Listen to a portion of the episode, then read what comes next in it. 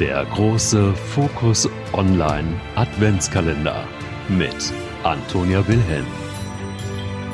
Erzähl mir was Schönes. Jeden Tag eine gute Nachricht. Heute erzähle ich euch die Geschichte eines Mannes, dessen gute Tat nicht nur Herzen erwärmt. Ein Foto eines Security-Mannes erwärmt die Herzen vieler Menschen auf Facebook und Twitter. Ein älterer Herr namens Bruce arbeitet in einem Krankenhaus in Edinburgh, schreibt die Posterstellerin dazu. Seine Schichten nutze er dazu, Socken und warme Mützen für Frühgeborene zu stricken. Und weil Bruce offenbar ein eifriger Stricker ist und lange Nachtschichten zu bewältigen hat, produziert er mehr Söckchen, als er in der Klinik verteilen kann.